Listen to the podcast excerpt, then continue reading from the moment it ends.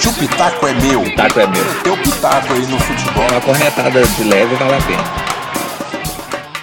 Está no ar mais uma edição de O Pitaco é Meu. Aliás, a primeira edição de 2020. E começamos 2020 lançando uma série de episódios sobre os estaduais de 2020. Os outrora famosos estaduais, hoje contestados estaduais. E o nosso primeiro episódio de 2020 de, dos estaduais é sobre o Campeonato Carioca. Afinal de contas, o Campeonato Carioca é um dos primeiros a começar. A bola rola já neste sábado, dia 18 de janeiro. Mas antes, vamos às nossas apresentações. Eu sou Mauro Jacome e ao meu lado Eu sou o Délio Mendes, a dupla continua em 2020, firme e forte. renovamos contrato. Renovamos o contrato, a negociação foi difícil durante o final da temporada, mas negociamos com os agentes e deu tudo certo. Tá certo. Então, nós somos facinho, né? Ah, facinho, nada que um pastel, um caldo de cana resolva.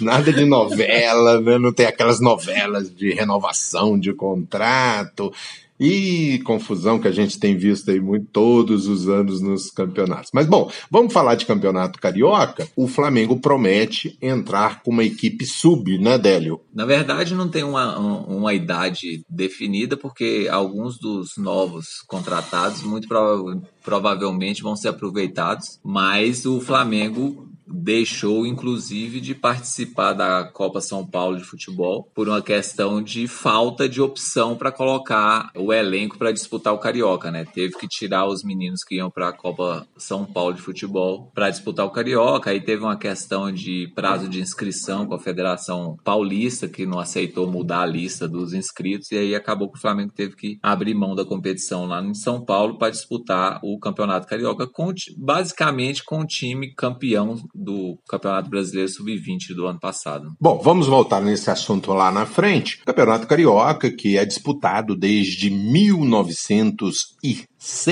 nós temos o Flamengo como o maior ganhador, 35 títulos. O Fluminense é o segundo com 31. Vasco com 24, Botafogo com 21, América tem 7 títulos, Bangu 2, São Cristóvão e Paysandu 1. Não é o Paysandu, não é o Papão É. lá do Pará, não. É o Paysandu, né, que não disputa mais o Campeonato Carioca. Nesse século XXI, o Flamengo vem conquistando a maior parte dos títulos, tem 50% dos títulos. Um outro detalhe, esse campeonato carioca ele já teve uma época de 33 a 36, eram duas ligas. Então tínhamos, por exemplo, Botafogo de um lado, é, Fluminense, Flamengo, Vasco do outro. Então temos mais campeões do que número de, de, anos disputados, né? Porque dobrou. Nós temos também aí o, é, recordes de público, inclusive mundial, na disputa entre dois clubes, não de seleções, mas o recorde fica por conta do um Fla-Flu de 1963, a, final do Carioca de 63, um empate 0 a 0 o Flamengo se tornou-se campeão naquele ano, mas tivemos um público presente de 194.603, quase igual Brasil e Uruguai no ano 50, apesar de que no Brasil e Uruguai nós não temos uma contabilidade certa, né, Délio? Enquanto que É. no Fla-Flu a gente tem um número cravado. É, exatamente.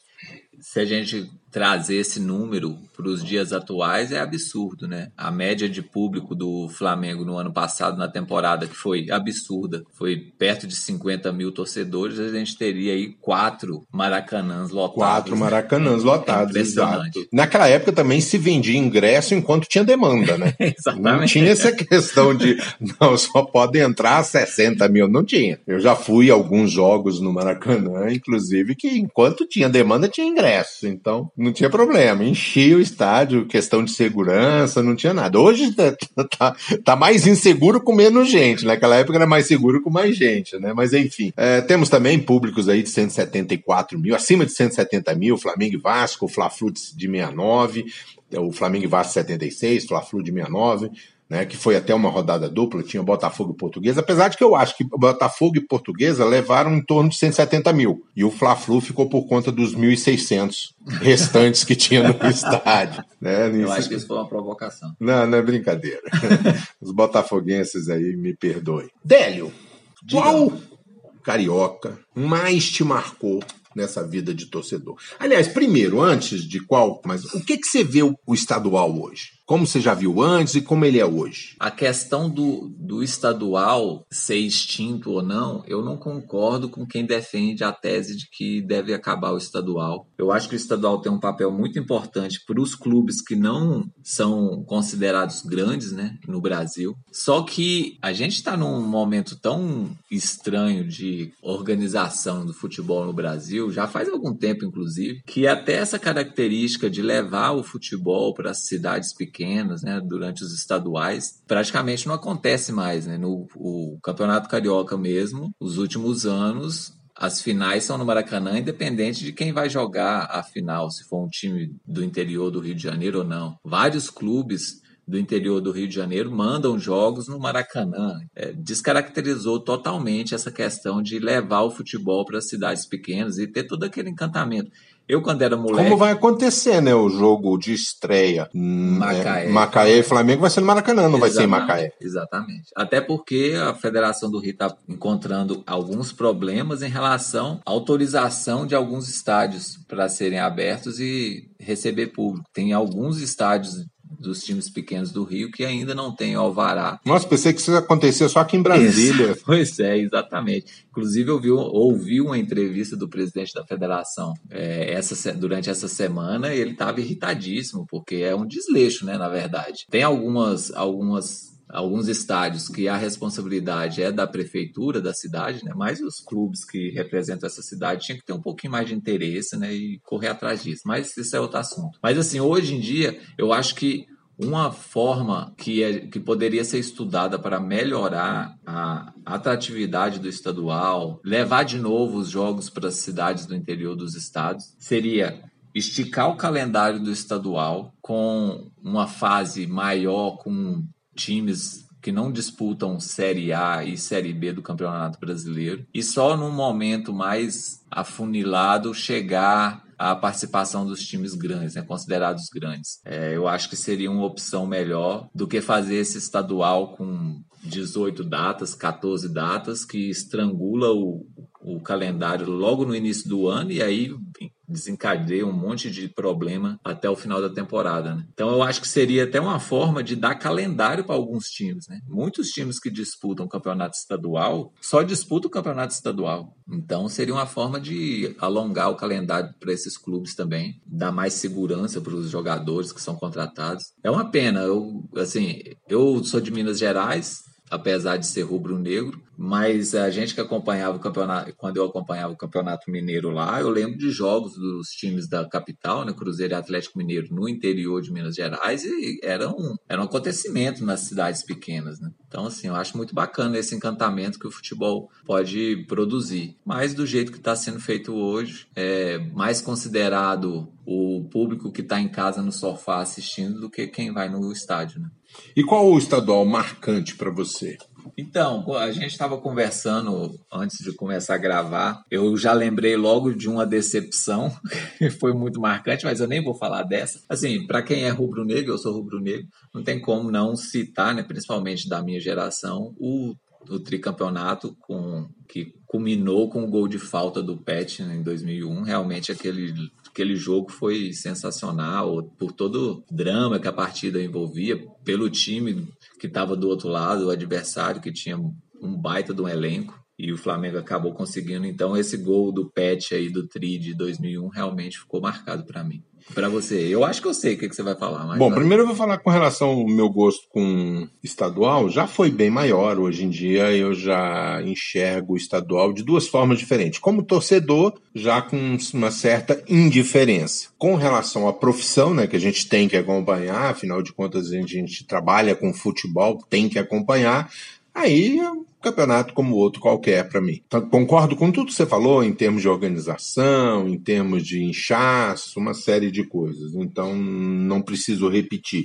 Agora, o estadual mais marcante para mim, eu tenho dois estaduais marcantes, mas o para mim, como torcedor, foi o Fla-Flu de 1995, o Fla-Flu do gol de barriga do Renato Gaúcho. Eu estava no Maracanã, eu tinha ido no Maracanã e eu vi alternância de sentimentos da torcida do Fluminense e a do próprio Flamengo, que você vê do outro lado da arquibancada, afinal de contas, naquele jogo a arquibancada superior era praticamente 70% Flamengo, 30% Fluminense, o Flamengo é, jogava pelo empate, o Flamengo tinha um time com muito mais estrelas, tinha Romário, é, tinha Romário. no time, então é, aquele título do Fluminense, o Fluminense jogando sempre com menos, né, um a menos, ele te, chegou a, a terminar o jogo com três jogadores expulsos, né, time então. E um gol improvável. Também. E um gol improvável, né? Um gol que na súmula, o Léo Feldman marcou na súmula gol do Ailton, mas na realidade foi da barriga do Renato, mas só se descobriu é. depois. É. Muita gente nem, nem na hora nem sabia que tinha sido aquele gol. Muita gente nem acreditou naquele gol, do lado da torcida do Fluminense. Acho que na própria torcida do Flamengo também não. Vamos falar mais um pouquinho de história, falar em gol.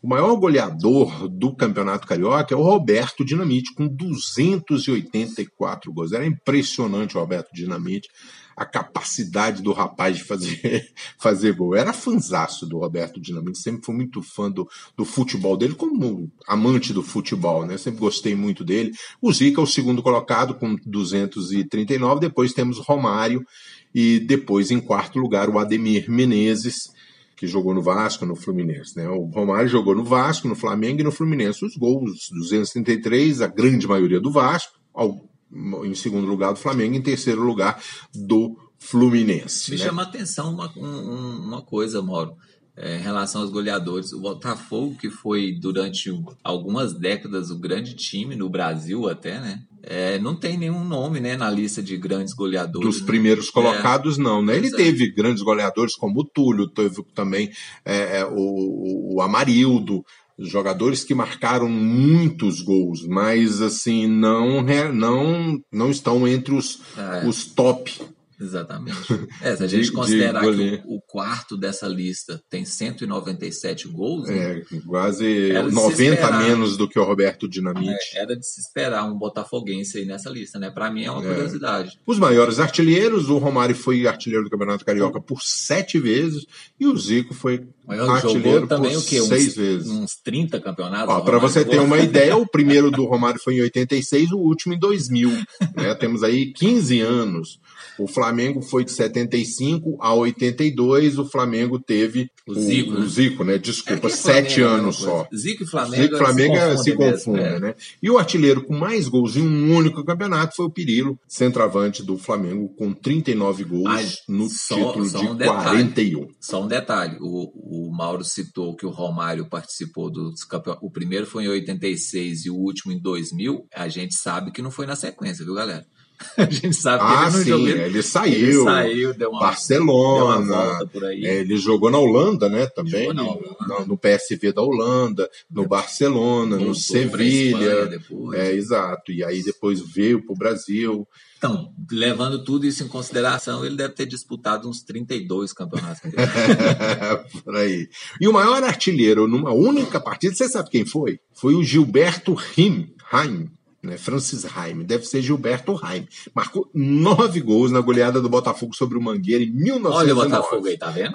Tá vendo? Você estava pensando que não tinha ninguém do Botafogo? Tem, como o cara que marcou mais gols numa única partida em 24, ainda na época do amadorismo, né? O profissionalismo do campeonato do futebol brasileiro começou a acontecer ali na década de 30.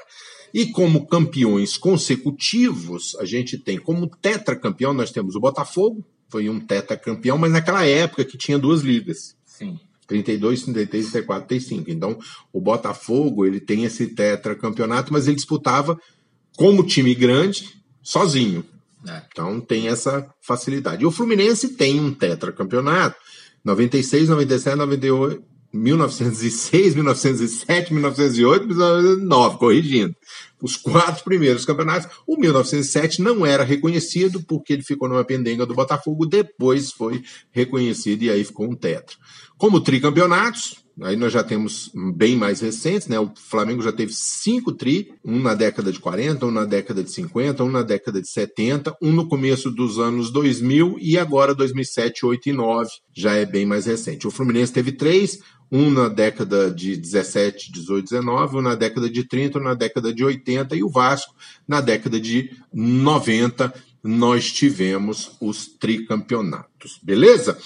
Com relação a isso, vamos agora ouvir um dos primeiros convidados, o narrador Ricardo Mazella, grande Mazella, vai dar aí o seu pitaco sobre o Campeonato Carioca.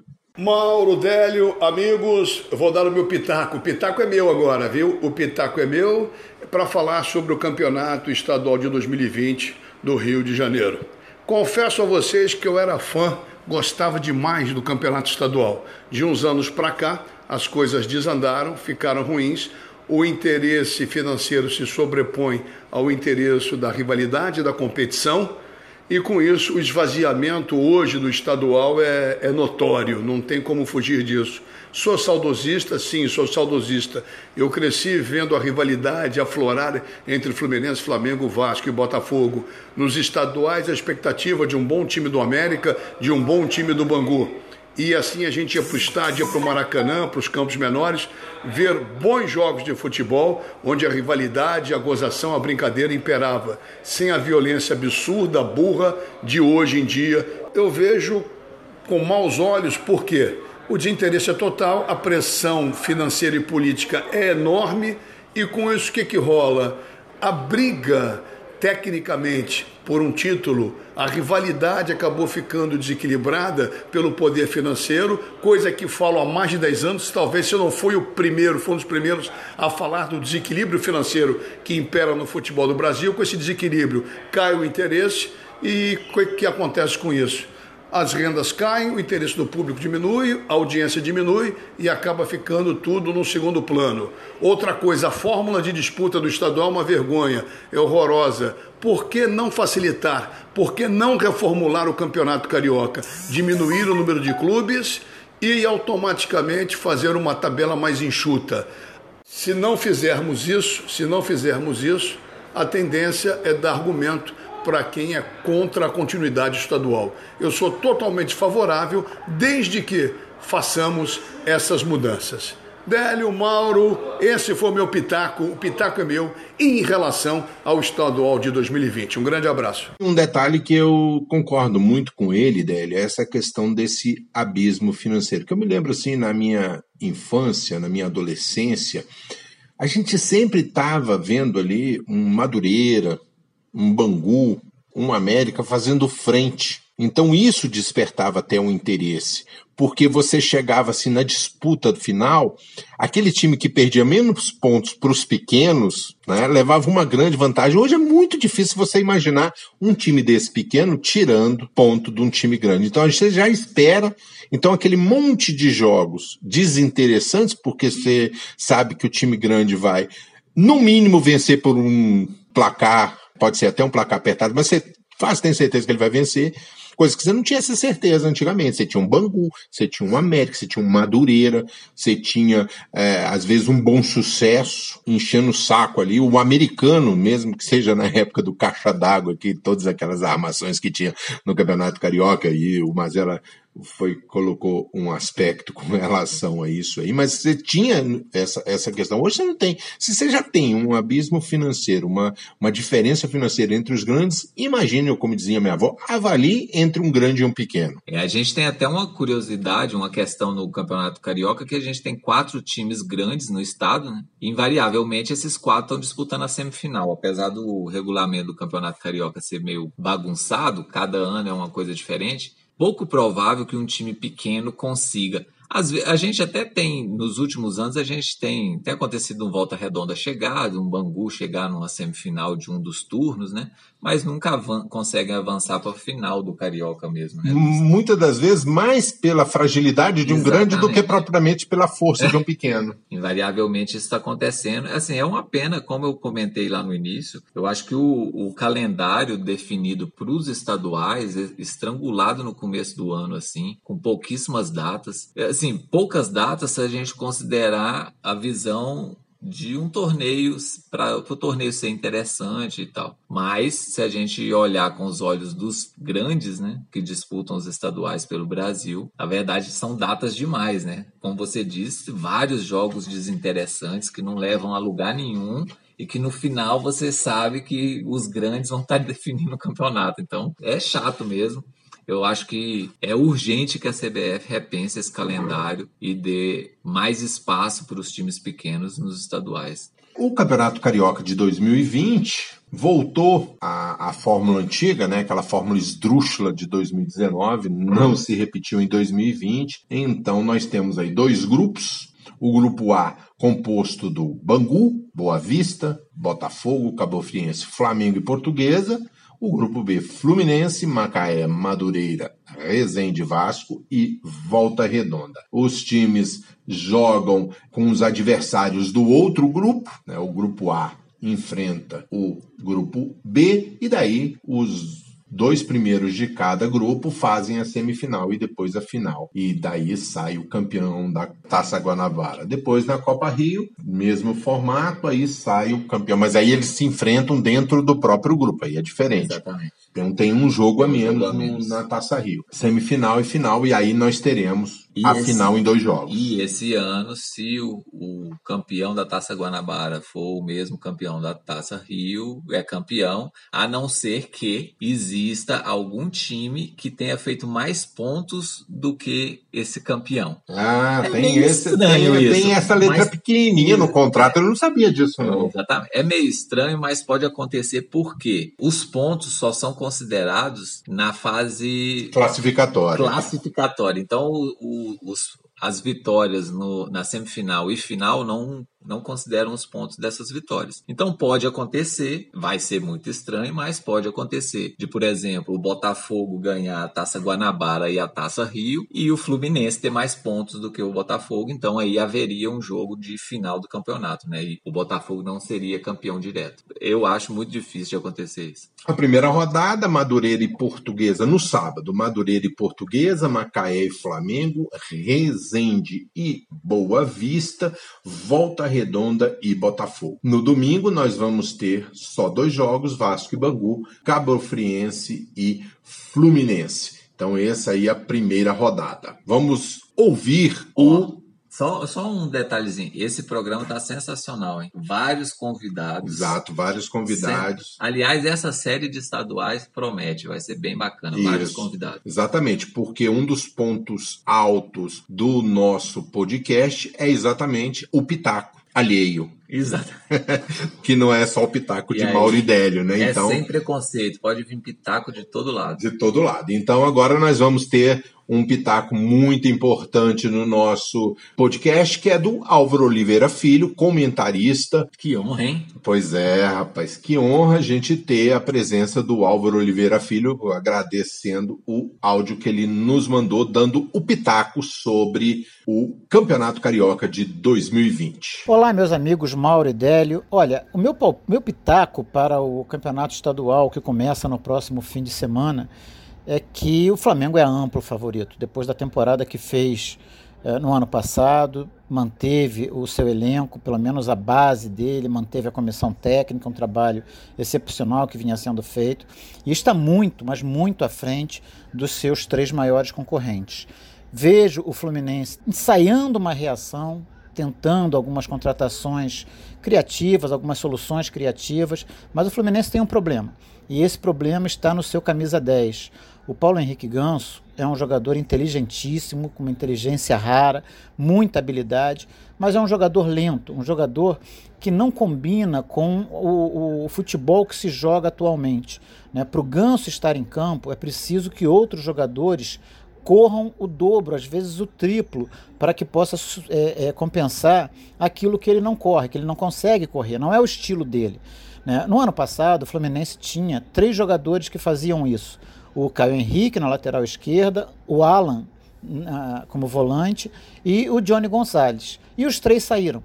Né? Então, é, nessa temporada, é, principalmente se, é, se o Fluminense conseguir aí o acerto com o Fred, que é um outro jogador veterano, é, já contratou o Henrique e o Egídio, são dois outros jogadores que estão com, com idade avançada, mais o, o Nenê, mais o Paulo Henrique Ganso, eu acho que é muito jogador veterano, é, é um time que não tem velocidade, né? embora tenha alguns jogadores promissores ali para o ataque, mas é um time que não tem muita velocidade e que não tem muito poder de marcação.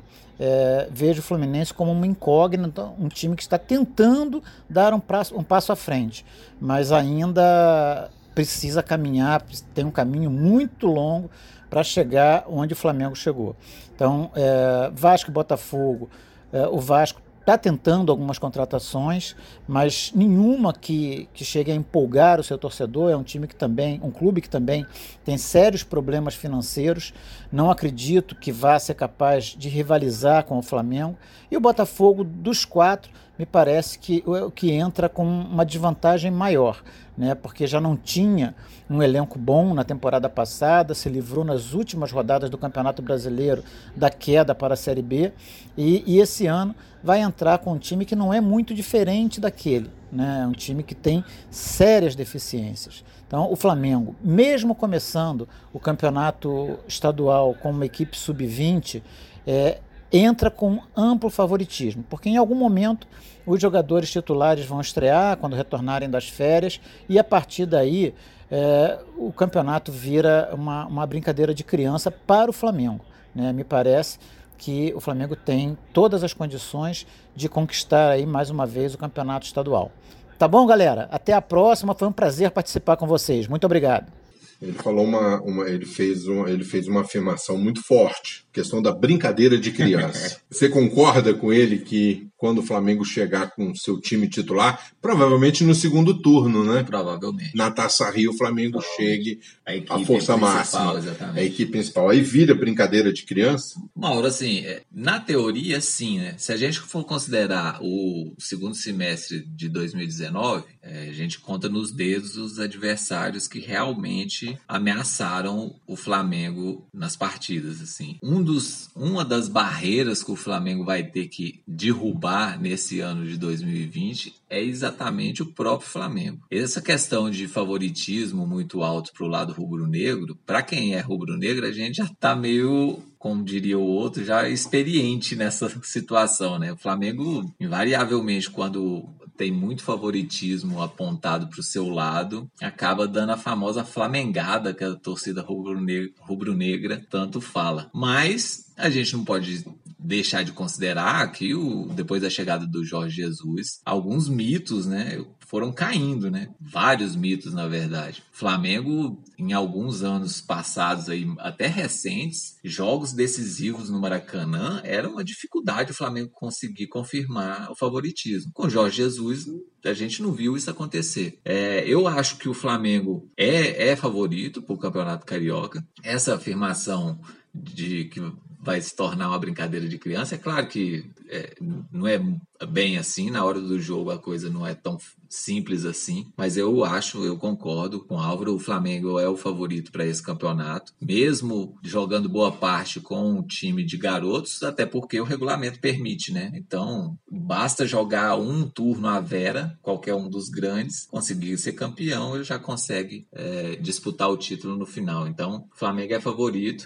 Eu concordo com ele quando ele fala em relação ao Botafogo, eu acho que o Botafogo é o, é o clube carioca com mais problemas. Perdeu muita gente importante. Perdeu muita hein? gente, perdeu muita gente Botafogo. Os nomes que, que estão chegando até agora, os confirmados, não são nada animadores. Então, assim, é, realmente eu, eu vejo Botafogo numa situação bem complicada. O Fluminense, eu acho que a grande contratação do Fluminense é o técnico Odaí. Estou bem curioso para ver o que, que ele vai fazer com esse elenco do Fluminense. Já chegaram algumas peças interessantes, com uma certa idade, como o Álvaro também falou, mas eu acho legal. E o Abel, o Abel, eu só desejo boa sorte pro Abel. Por quê? Por que tão curto e seco assim com o Abel? Desejo boa sorte pro Abel. Eu fiquei esperando você falar mais alguma coisa, mas morreu aí. Boa sorte pro Abel. Eu vou... Mas eu acho assim, com relação ao Vasco da Gama, tirando o Flamengo, na realidade, eu acho que outros, outros times realmente são uma incógnita. O, o Flamengo já vem de um processo mais consolidado, é. né? Um time formado, um time forte, um time que dominou o futebol brasileiro no segundo semestre do ano passado. Fluminense num processo de reconstrução, o Botafogo num processo de reconstrução. Daqui a pouco a gente vai ouvir o torcedor do Botafogo e ele vai falar sobre isso. O Vasco também num processo, tentando um processo de reconstrução. Todos os quatro clubes do Rio de Janeiro vinham num processo muito forte de, de fracassos, de terra arrasada. O Flamengo conseguiu já sair desse estágio, mas os outros estão tentando sair. Então, para mim, são incógnitas com relação é isso. Também considero o Flamengo como favorito, mas eu acho que pode haver algumas surpresas, sim, porque há a questão da rivalidade. Claro. Né? E a rivalidade estadual é muito forte. Então, por exemplo, no caso do Fluminense, eu acho que apesar da perda do Alan, está chegando um jogador com uma característica um pouco semelhante, que é o, o Hudson. O Hudson pode fazer um trabalho junto com o Henrique, que foi mais ou menos a dupla que Yuri e, e o Alan fizeram no, no ano passado.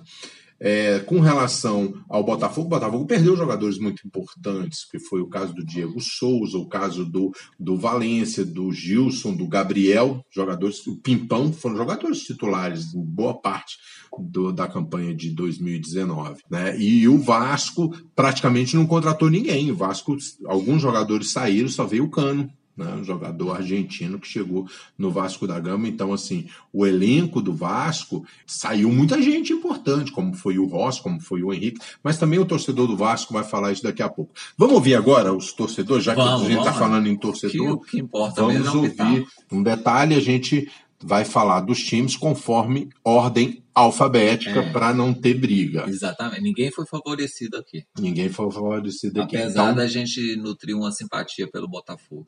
Mentira. eu tenho simpatia pelo Botafogo, tenho parentesco né, com torcedores do Botafogo, então não tenho problemas. Vamos lá.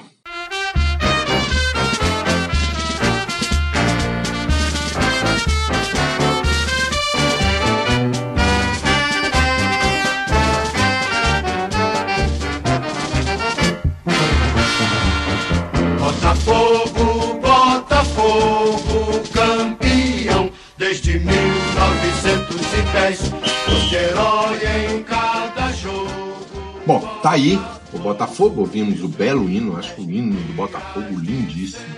Botafogo que mantém o seu técnico, Alberto Valentim, né? E teve algumas contratações. Mas vamos ouvir aí o Marco, o Marco Delgado, torcedor do Botafogo, que ele dá pra gente o pitaco sobre o time, quais as perspectivas que ele tem com o Botafogo no Campeonato Estadual de 2020. Fala aí, pessoal, beleza? Eu sou o Marco, tenho 23 anos e sou torcedor do Botafogo desde os meus 6 anos de idade. Vou comentar um pouquinho sobre as minhas expectativas sobre o Glorioso no Campeonato Carioca de 2020. Bem, falar um pouco sobre o Botafogo é um pouco difícil para quem torce, para quem acompanha. É, o clube teve em baixa nesses últimos tempos, com a ascensão do Flamengo no último ano, tendo vencido a, a Libertadores e o Campeonato Brasileiro, é um pouco difícil de você acreditar que o Botafogo consiga rivalizar de perto com uma potência como é o Flamengo. Entretanto, a nova administração vai transformar o clube em empresa em 2020. E talvez com isso as finanças do clube mudam um pouco, deixe de lado aquele passado de clube devedor que paga os salários atrasados dos jogadores e que sempre está no vermelho. Talvez o Botafogo tenha um respiro com relação aos últimos anos. É, vale lembrar que o clube foi rebaixado em 2015, é, sempre estava brigando na zona do rebaixamento, nunca almejou grandes conquistas, é, apesar de ter conquistado o campeonato em cima do Vasco em 2017, com um gol do Joel Carli aos 49 do segundo tempo. Foi muito especial aquele momento para mim, eu gosto de lembrar bastante vigor. Mas é isso, o Botafogo talvez melhore um pouquinho com relação aos anos passados. Temos a vinda do Luiz Otávio agora, está vindo agregar no elenco talvez consiga bater de frente com o Vasco. O Flamengo eu acho difícil. Mas vamos aí, vamos torcer. Eu senti uma provocação, hein? Ele ignorou o Fluminense. Não, mas ele está considerando o Fluminense como segundo colocado. Eu entendi assim.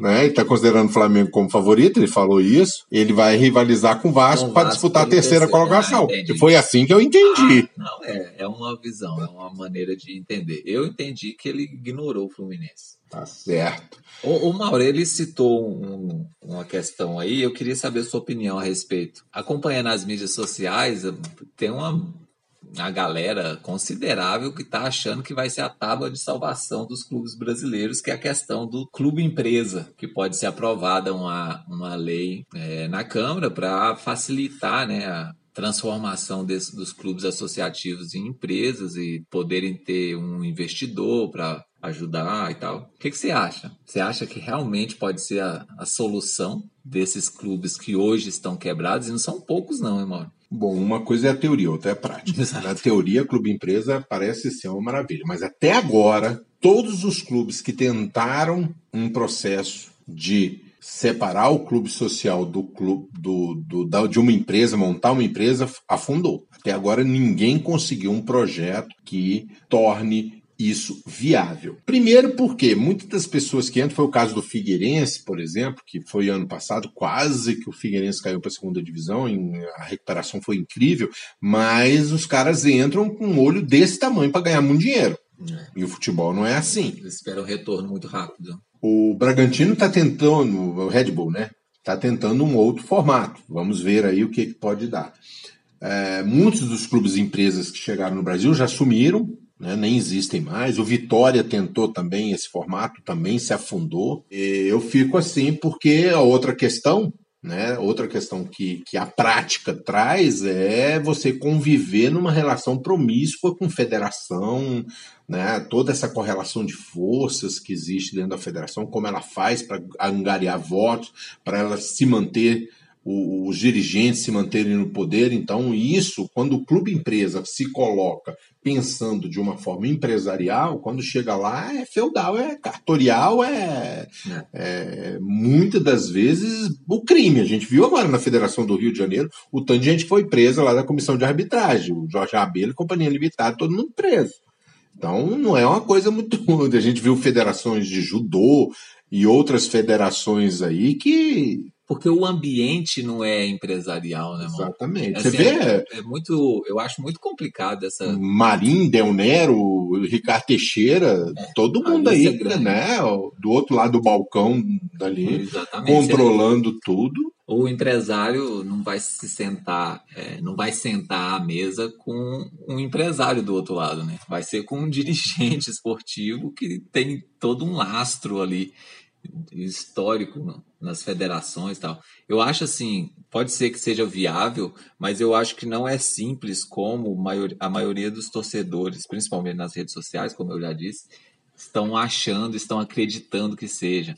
Que vai chegar um investidor multimilionário da Arábia ou do mundo, sei lá, do norte da, da Europa investindo rios de dinheiro, pagando todas as dívidas milionárias dos clubes brasileiros, e não é assim que funciona. Ninguém milionário vai investir grana, grana pesada, sem esperar um retorno. Como você disse, os caras são empresários, eles querem retorno. Falando do Botafogo, né? especificamente do Botafogo com a dívida gigantesca que o Botafogo. A maior dívida tem, entre os clubes brasileiros. Né? Como que o Botafogo vai conseguir um investidor para assumir uma dívida desse tamanho? É, não é assim que a, que a banda toca. Mas a ideia é do Botafogo é assim. é uma separação e a dívida ficar na parte social, né? É, eu, é, Seria assim, um novo Botafogo. Eu vi uma entrevista um dia desse no Quatro em, em Campo.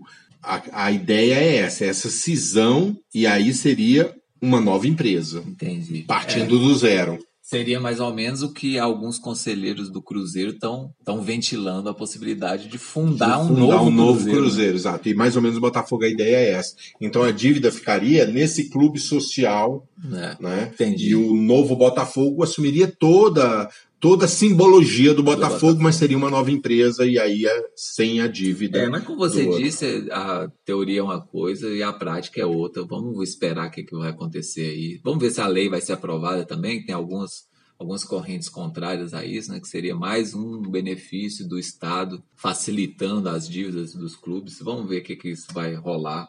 Eu estou bem com o pé atrás em relação a isso, principalmente porque os personagens não mudam. Não adianta mudar se vai ser SA, se vai ser CNPJ, se vai ser limitado, não interessa. Se não mudar os personagens que comandam os clubes, não, não vai adiantar muito, não. Mas vamos ver, né? Uma, como o torcedor, o Marco disse aí, é uma esperança, né? E eu também gosto, gostaria muito que desse certo, porque o futebol brasileiro depende das suas forças, né? E suas forças não estiverem fortes, ah, sim, claro, né? claro. enfraquecidas, é ruim para o futebol como um todo. Vamos mudar de página? Vamos, vamos passar para o próximo aí.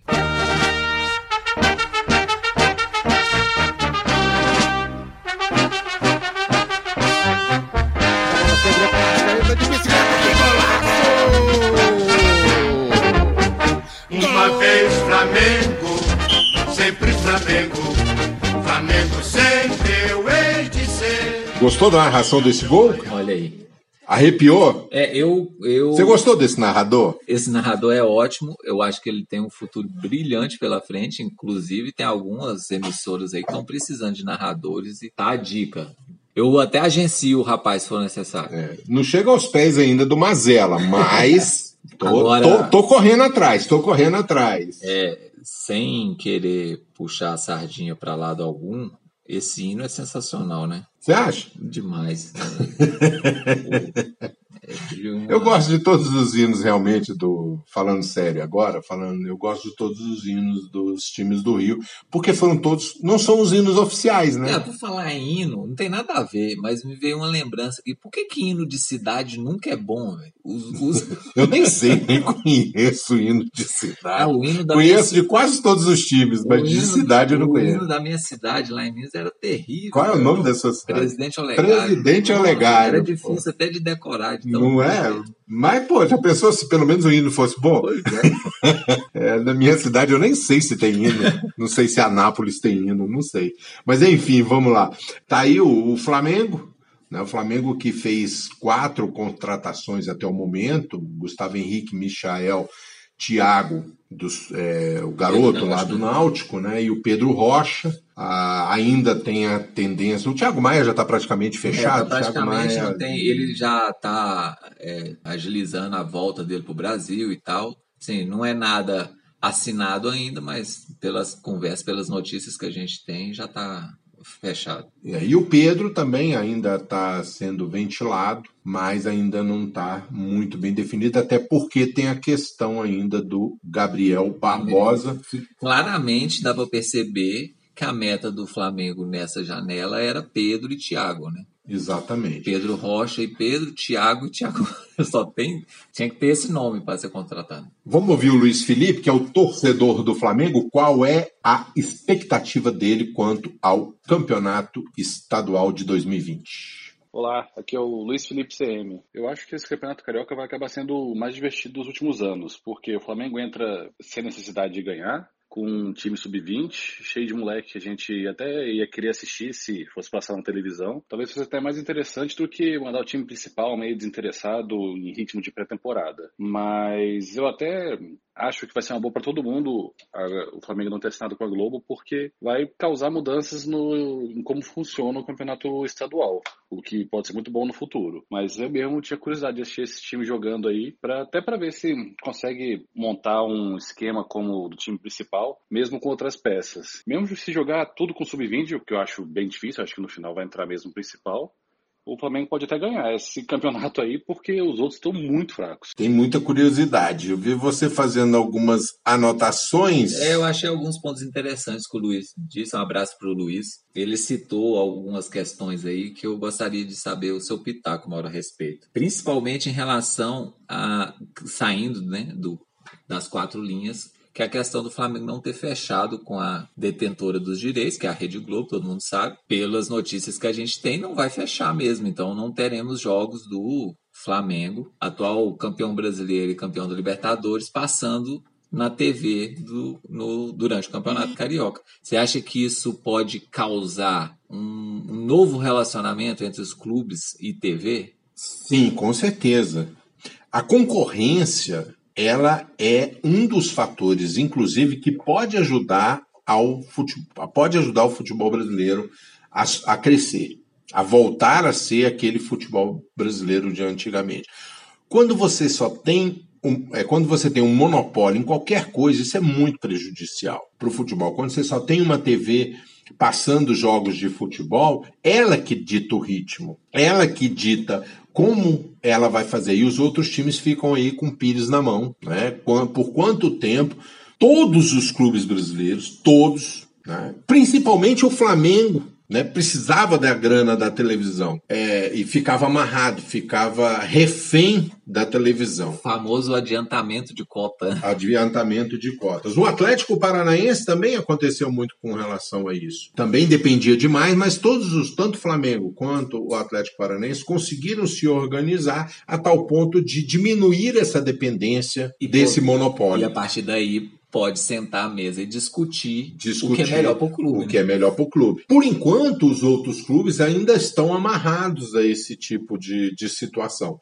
Mas, a partir do momento, se os outros times começarem a diminuir essa dependência, aí vai mexer no mercado e aí entram concorrentes. A concorrência realmente aí vai fazer com que o futebol volte a, a ter uma, uma, um equilíbrio maior de forças, principalmente vindo de, da televisão, porque hoje ainda é, pelo menos para a grande maioria, ainda é a principal fonte de renda. Que eu acho que é importante, mas até você chegar no momento ideal, e para mim o momento ideal vai ser quando os próprios clubes puderem aditar como vão fazer, eu vejo isso a internet entrando muito forte com relação a isso, mas a gente sempre quando se passa por um processo assim que revolucione algum segmento, você passa por aquela fase de transição e a fase de transição ela é ruim para todo mundo. É, eu concordo com você e eu acho assim, acho que é bom esse momento do Flamengo de saúde financeira. Acaba sendo bom também para os outros clubes do futebol carioca, porque alguém teria que é, levantar a mão e tentar negociar valores melhores, né, para a transmissão do Campeonato Carioca. Os valores são muito pequenos, os times pequenos então recebem uma micharia e assim, eu que bom que o Flamengo está nessa condição de poder falar não, isso que você está querendo pagar para mim não vai fazer falta, eu quero negociar, eu quero um, um valor maior. Tomara que os outros clubes também consigam é, chegar nessa situação de poder discutir uma coisa, algo melhor. Eu acho que, como você falou, a questão da internet, da transmissão pela internet é o futuro, na verdade é o presente já em alguns locais. No Brasil, a gente vai ter que ir para isso. O Flamengo experimentou muito isso no ano passado, no segundo semestre. Foi claro, aproveitando-se do, do momento maravilhoso que viveu, do fato de ter o, o Jorge Jesus, mas o Flamengo fez, transmitiu quase todos os jogos do segundo turno para Portugal pela internet, é, pelo seu canal no, oficial no YouTube, vendeu os direitos de transmissão para uma, uma TV portuguesa em separado, ou seja, a, o esporte interativo entrou na última temporada, transmitiu alguns jogos do Campeonato Brasileiro. Tomara que alguns canais comecem a se interessar pelos estaduais, que eles vejam que pode ser uma possibilidade de começar a melhorar esse produto. Né? A gente tem alguns estados que já se desvincularam da Rede Globo, não vai ser mais a Rede Globo a detentora dos direitos de transmissão dos estaduais. O Distrito Federal é um exemplo disso. É, negociou com a Rede TV, a Rede TV que vai transmitir o campeonato do Distrito Federal. Então, assim, tomara que os clubes consigam caminhar mais nesse sentido de ter uma independência em relação à TV. Tomara que seja o futuro aí. Vamos agora pro agora próximo. É, agora é a hora de alguém se emocionar.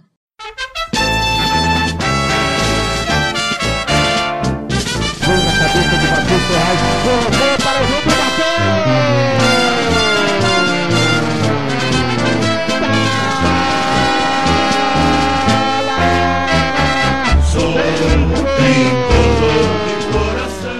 Eu passar o lenço aqui, as lágrimas. O hino com um gol aí fica mais bonito ainda. O Fluminense, nós tivemos algumas contratações, algumas dispensas, saíram jogadores importantes do Fluminense como o próprio Álvaro já tinha falado, o Johnny o Alan, o Caio Henrique até agora está num processo ainda de indefinição, mas já é dado como certa saída, e também do João Pedro, né? João Pedro que saiu muito cedo.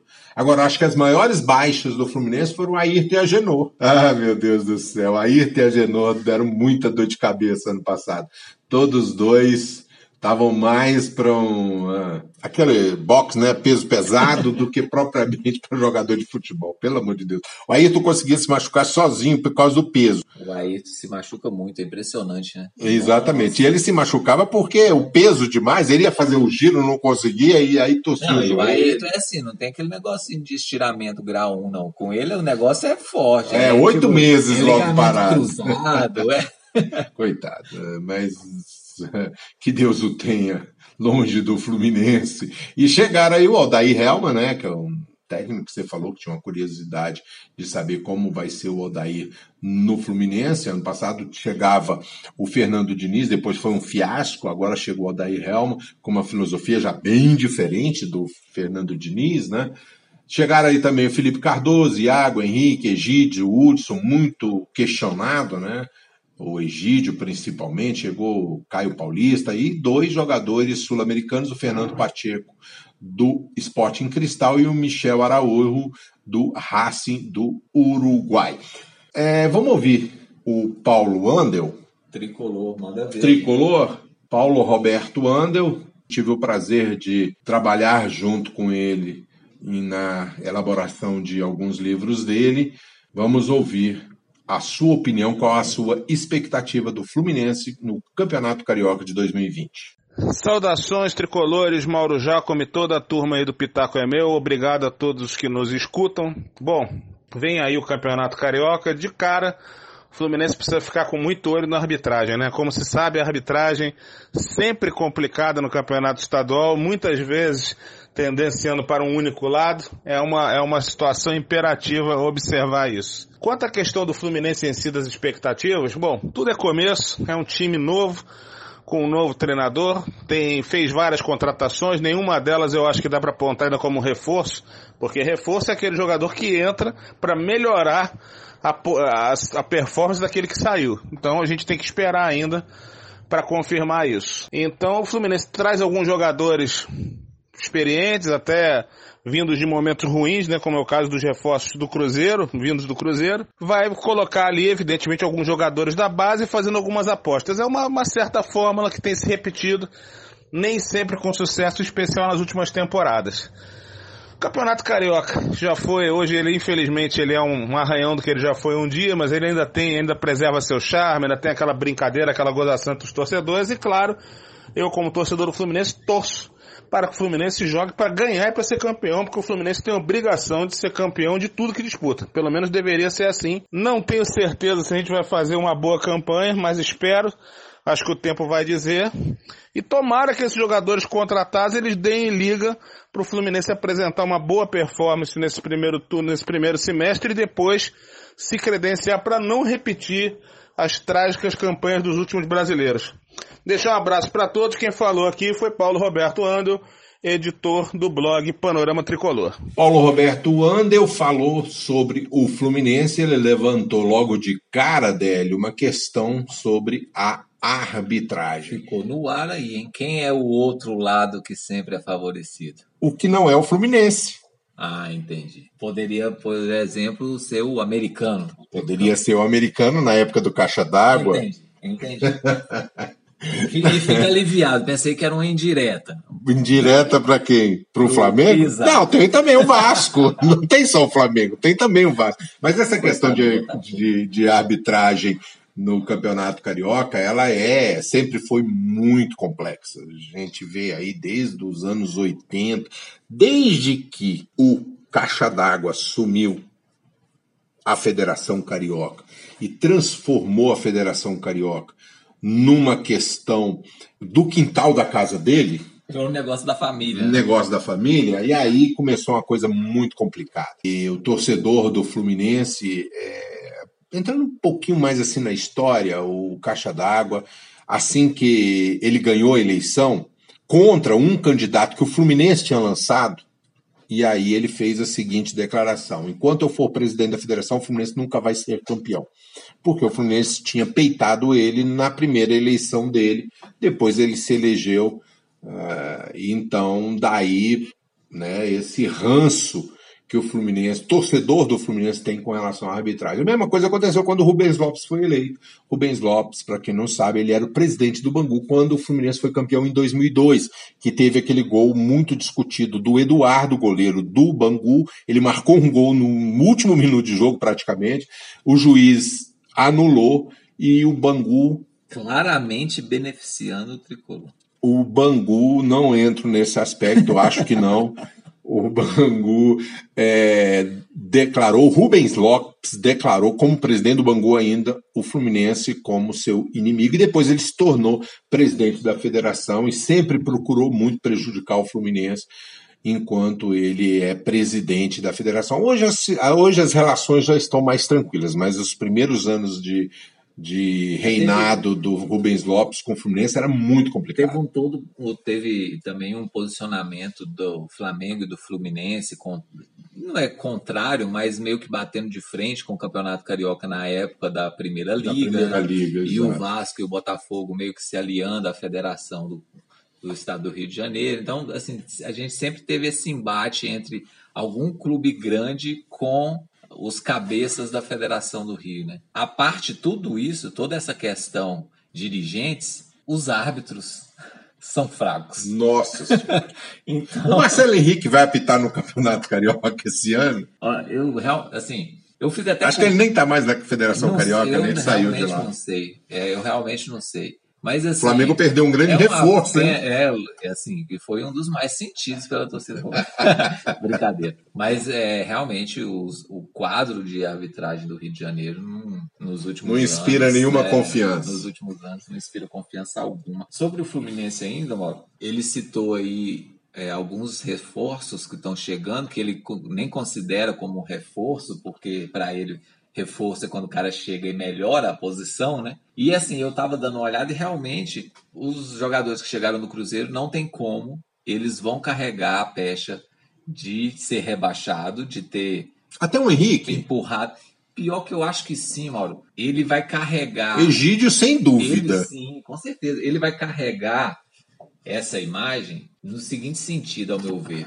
A paciência do torcedor vai ser bem menor. É verdade. O torcedor vai ter bem menos compreensão com o erro desses jogadores que vieram do Cruzeiro do que com qualquer outro. E é uma pena, né? Porque assim, o Henrique eu acho um, um bom jogador. É um jogador que daria para jogar em alguns times da Série A. O Egídio, eu já acho o contrário, eu acho que o Egídio é um sortudo, mas realmente a perda do Alan no meio-campo e do lateral esquerdo, o Caio Henrique, realmente é uma perda muito grande para o Fluminense e era muito difícil conseguir repor a altura. Mas para mim, a grande curiosidade é o trabalho do Oday Helman. Eu estou muito curioso para ver como ele vai montar esse time do Fluminense, porque ele vem de uma escola gaúcha, onde uma cultura defensiva é muito bem tolerada. Mesmo o Inter tendo alguns jogadores bons tecnicamente do meio para frente, o, o, Inter nunca deixou de ser um time forte defensivamente e, e bem caracterizado por esse jogo forte defensivo. Quero ver como que ele vai trabalhar isso no Fluminense. Fluminense é uma escola carioca, um jeito diferente de, de ver o futebol, a torcida principalmente. Estou bem curioso para ver como que vai ser o trabalho do Odair Helm. E eu espero que o Fernando Diniz já tenha saído definitivamente do Fluminense. Porque eu vi agora na Copa São Paulo de Futebol Júnior, você percebia claramente que ainda tinha o espírito de Fernando Diniz ali. Roda, roda, roda, roda, roda, roda, roda 1 a 0 roda, roda, roda, toma um empate e é eliminado. Mesma coisa do Campeonato Brasileiro. E o Odair Helmas fez uma boa campanha no Internacional, 53% de aproveitamento, é muito bom, principalmente porque quando o técnico estava no time, geralmente ele foi demitido porque estava numa fase ruim, é. mas ele trouxe 53%, ele foi, é, uma bom, é um bom índice. Ele foi, o Odair, ao meu ver, né, claro, meu pitaco, ele foi demitido muito mais por uma conspiração do momento do calendário do que pelos resultados e pelo futebol, porque assim, ele deu o azar de ser ser eliminado, azar, entre aspas, né? Claro que ele tem a responsabilidade dele. Mas o calendário foi meio cruel com ele, porque ele foi eliminado da Libertadores, perdeu a Copa do Brasil num período, num espaço de tempo muito curto. E ele perdeu a Copa do Brasil em casa e foi eliminado da Libertadores em casa. Então, assim, é, ficou muito complicado realmente a situação para ele. Eu, uma coisa que me preocupa com relação ao Fluminense é o ataque, né? O Fluminense teve muitas dificuldades de marcar gols no Campeonato Brasileiro. É... Exatamente na época ainda do. Oi? O Fred vem aí. O Fred vem aí. É, o, até perdi minha linha de raciocínio agora. eu vou te ajudar, eu vou te ajudar, eu vou te ajudar é, mudando de assunto. eu estava falando questão dos atacantes, né? O Fernando Diniz, o Fluminense tinha uma dificuldade imensa de marcar gols, de definir o jogo mesmo com uma grande posse de bola, mas depois, mesmo na mão de outros técnicos, o Fluminense continuou com essa dificuldade. E agora contrata as contratações. Caio Paulista do Havaí, não sei se Caio Paulista, Paulista que vai se, vai se juntar ao Felipe Cardoso, que veio do, do, do Ceará, a Pablo Diego, que foi uma tragédia no final do ano passado. Mas tem promessas, né? O Marcos Paulo, bom jogador, né? Ótimo jogador das categorias de base. Esse não vai vender, não, né? Por enquanto, não. Né? Até por, ele é, tem cidadania portuguesa, joga na seleção sub-20 de Portugal, e tem o Evanilson, que terminou o ano marcando dois gols bonitos, os gols contra o Corinthians. Também é uma expectativa com relação a isso. Mas pronto, vamos mudar de time? Vamos, vamos, vamos para último grande. o último grande do Rio de Janeiro, não menos importante. De jeito nenhum. Né? Mas é porque tem a letra V. O freguês sempre tem razão.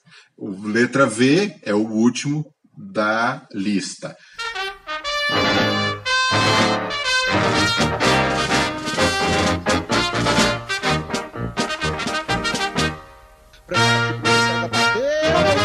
Vamos todos cantar de coração.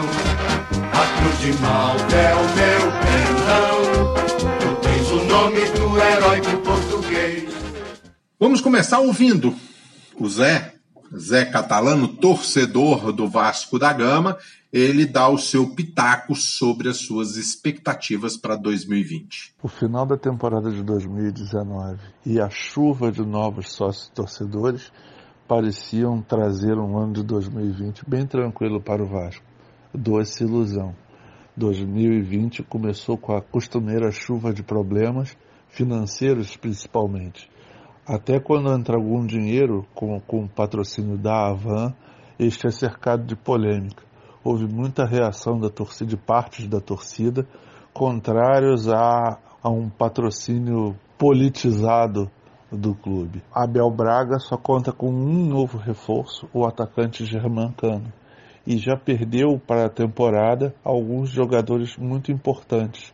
O Beck Henriques, que jogou muito bem a temporada passada, Rossi, que era um dos principais jogadores, um dos pontos de saída do time, e provavelmente perderá também Guarim, que chegando no final da temporada agradou e muito em São Januário. As finanças combalidas podem levar à venda de Thales Magno, a joia da coroa. Felizmente nem tudo está perdido. São Januário está com uma nova geração muito boa de jogadores, inclusive os que estão disputando a Taça São Paulo atualmente. Eu destaco um jogador chamado João Paulo, um pontinha que jogava com o Lucas, que foi para a Rússia e já voltou e foi reintegrado à equipe. A salvação, como sempre, vem das divisões de base, de onde saem alguns milagres, inclusive financeiros, para dar aquele alívio ao clube. Para culminar, para piorar a situação, 2020 será ano eleitoral no Vasco